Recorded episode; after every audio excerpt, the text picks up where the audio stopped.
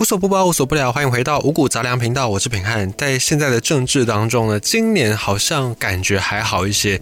在前两年的时候，或者是前三年的时候，不知道你有没有一种感觉，就是在政治上面呢，除了台湾之外，世界上很多国家都陷入了一种民粹。什么民粹呢？比方说在欧洲，他们在二零一六一七年那个时候呢，因为中东的一些内战的关系，尤其叙利亚内战，造成很多的难民。那这些难民呢，他们就往欧洲来去找寻更好的生活，来去往欧洲移动。那当时候呢，欧洲他们就有一些人觉得，哎，这个难民好像不应该是我们要来处理的。即便欧盟他们很多人都在鼓吹说爱与和平啦，鼓吹一些人道主义啦，鼓吹世界要共同共荣什么等等的。可是呢？口号是一回事，喊口号很简单，但实际碰到这些中东的难民的时候，很多欧洲国家是觉得他们不愿意再去接受这些难民，因为他们自己本国的经济都不是太好，尤其在东欧这里，因为他们直接首当其冲面对到第一线的难民，而这些东欧的国家，当时候也就跟欧盟这边杠上了，因为欧盟当时候主导，可能到现在都还是一个老大哥地位的是德国。德国对于这些难民的态度是采取人道主义的态度，就尽可能的去安置这些难民。可是呢，在东欧的这些国家，当时候就跟德国杠上，他们觉得，哎，接收难民也不是你在接收啊，这些难民都会先经过我们家，那你在后面当然讲的很轻松，那不然就是我们让道，让这些难民经过我们的国家，然后去到你德国去。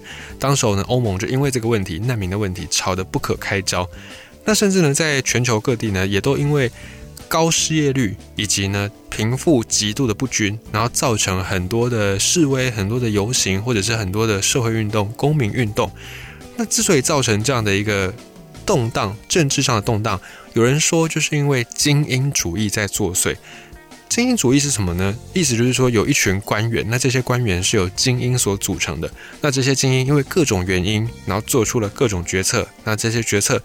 没有办法做好，最后影响全部的人，所以当时候就有人主张说，不应该再由精英来统治，不应该再有所谓的精英政治，而是应该要把所有的政治权利还权于民，还给人民，让人民真正的做讨给，让人民真正的来决定。于是呢，就各地爆发出这种民粹主义，而民粹主义呢，在我们上一届的总统大选当中，你也可以或多或少参透一些民粹主义在其中。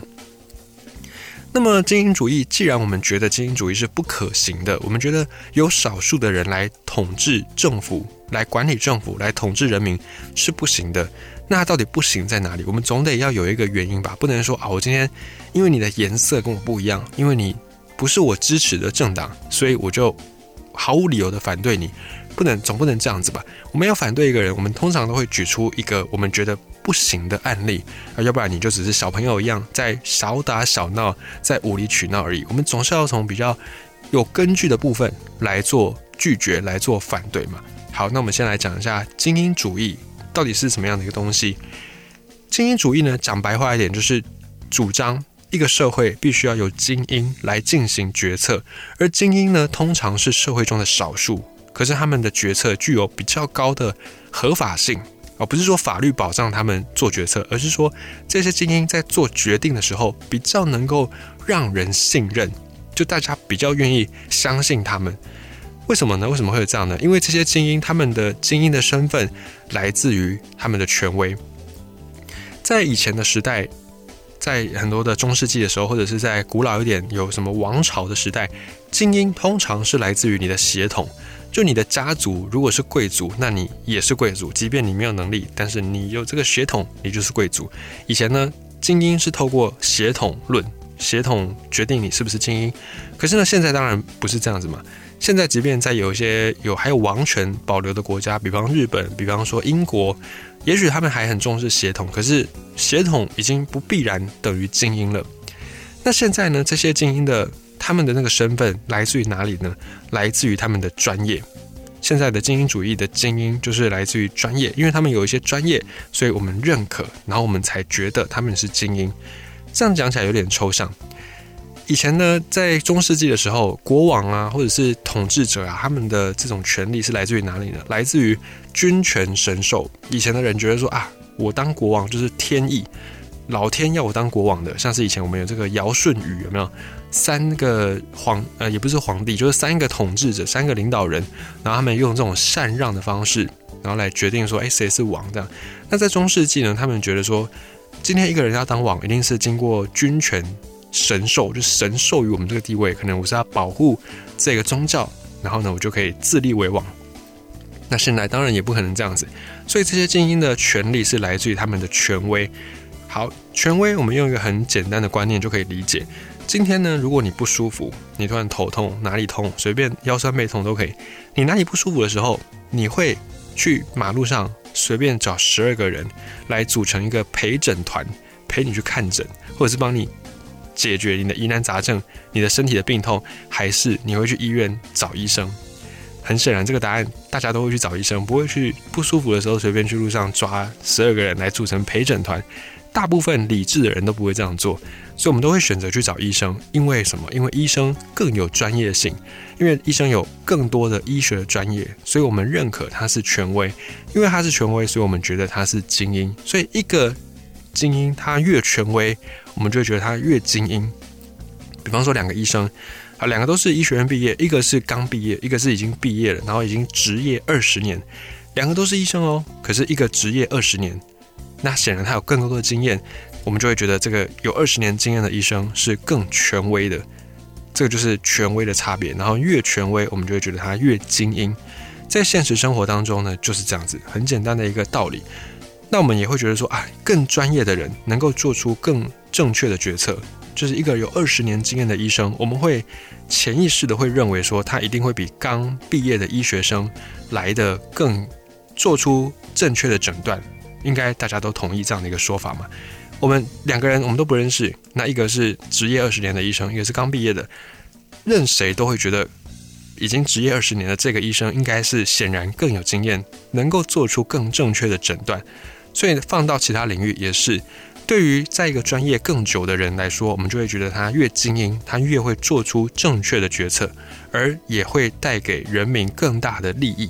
这是精英主义理想的状态，理想的样子。那么民粹主义呢，跟精英主义是完全的相反，完全的对立。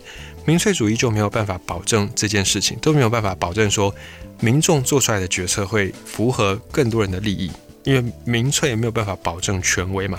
所以这种专业性，因为精英的专业性所带来的这种合法性，就是大家愿意相信他的这种合法性。它可以当成是一种绩效的合法性，因为它有绩效，所以我们才会觉得我们愿意相信它。我就像一个股市的操盘手，两个操盘手，然后一个是每一年都可以做出可能一千趴的投资回馈绩效，那一个呢只能做出五十趴。那很显然你会更愿意相信那个每天每年做出一千趴绩效的那个操盘手嘛？这叫做绩效合法性。所以目前的精英主义是比较秉持着这个绩效合法性。这个人在这个领域有更多的建功立业的结果，我们就更相信他，他有更好的专业，我们就愿意给他更多的权利。这是精英主义。所以精英主义，照理来说，我们呃合法的不是合法，就我们的思考上合理的这种合理性上面，我们是更愿意相信越精英越权威这件事情嘛。就像你生病。你不会去随便找一个路上阿里不达人来帮你看病，你一定会去找专业的医生。所以在骨子里，其实我们都是愿意相信精英主义的。可是呢，你愿意相信，跟他会不会带给你好的生活是两件事情。因为这个精英呢，他其实有一些盲点，他有一些不是那么样顺畅的地方。好，比方说一个医生，我们会觉得他很专业嘛，很权威。那这个医生呢，他是不是？任何时刻都具有权威呢？显然不是。比方说一个牙科医生，那你如果心脏有问题，你去找牙科医生会有什么帮助吗？显然不会嘛。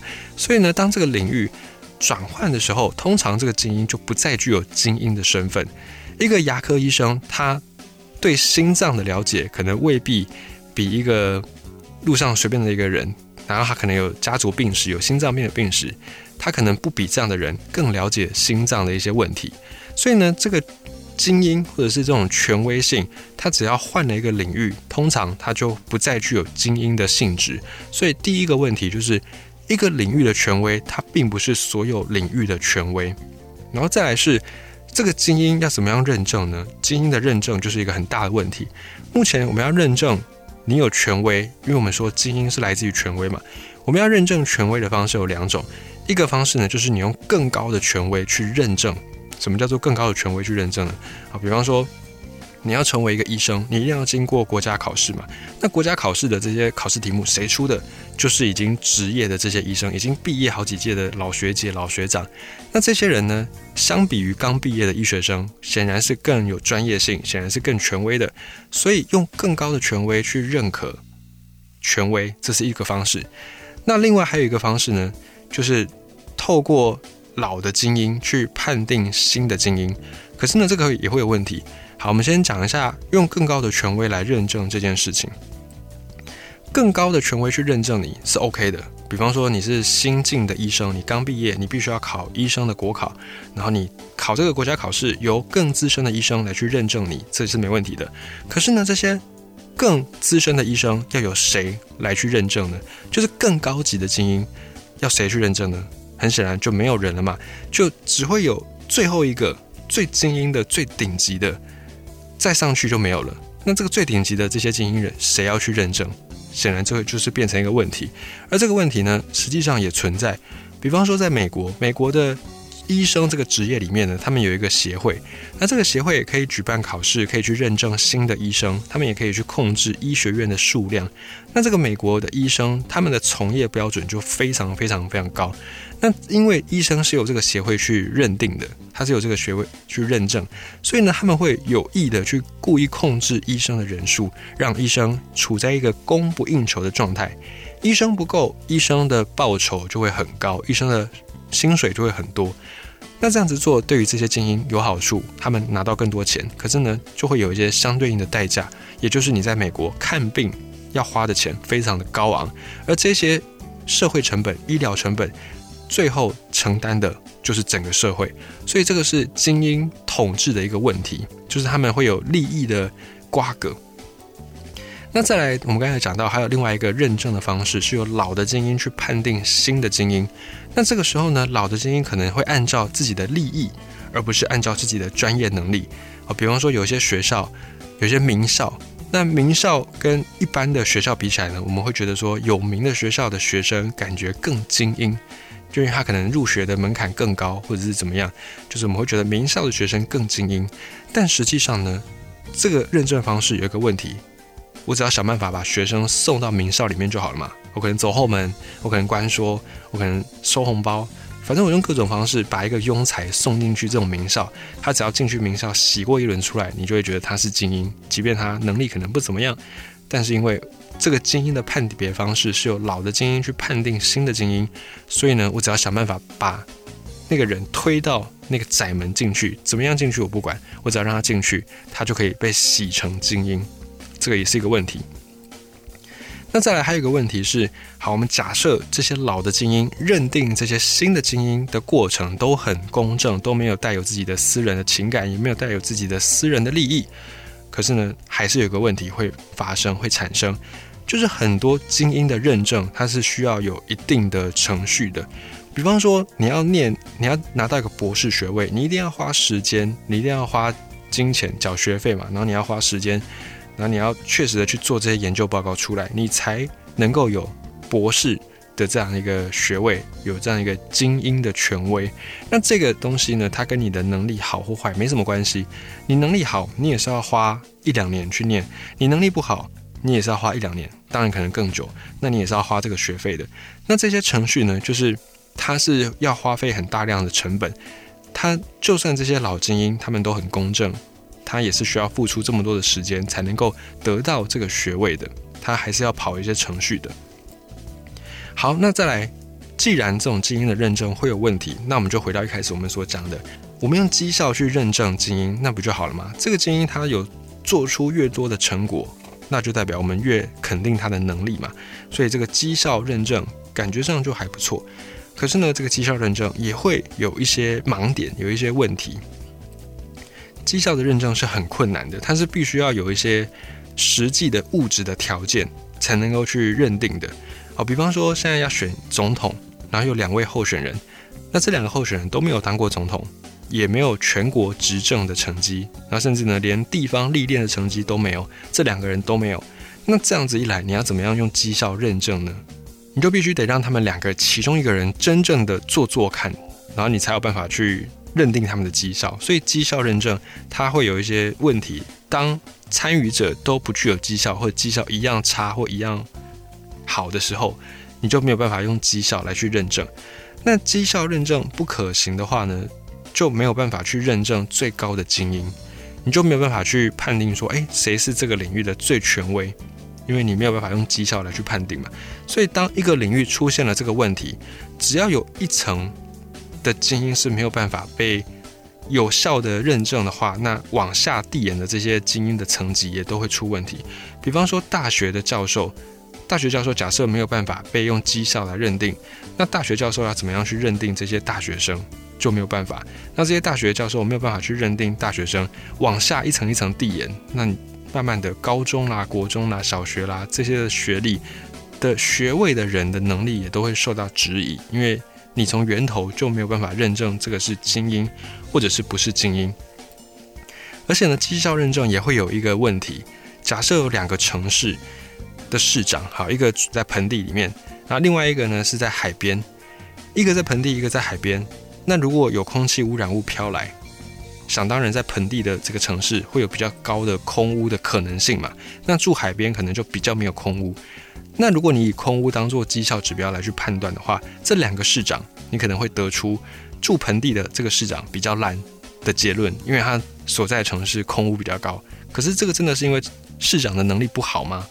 很显然不是嘛，因为环境、地理环境也是一个条件，也是一个限制。在盆地，它的地形就是容易堆积这些脏污；那在海边就相对比较不容易。所以这个时候呢，认证的方式也会关乎到其他的物质条件、其他的因素，所以没有办法完全从你的专业能力来去评断。因此，回到我们一开始讲的精英治国、精英主义，它就充满了很多的漏洞。像是除了你用绩效，除了你用做出来的成绩去认证之外呢，没有人可以去认定谁是最有权威的，谁是最有水准的精英。就假设你不看他们的绩效的话，你没有办法知道谁是最佳的操盘手，因为操盘手如果是一层一层往下认证，那最上面那一层是谁要认证，就会有一个盲点。那再来，这个绩效认证如果不能用的时候呢，很多时候我们靠其他的这些。物质条件来去判断也未必准确，就像我们刚才讲到的，城市的空屋率很多时候跟市长个人能力不见得有必然关系，更多的时候是跟这个城市所在的地理条件或者是地理的环境有更高的关联。好，那再来是其中第三个问题，如果最高水准的、最权威的这个精英，他的认证方式不是那么可靠。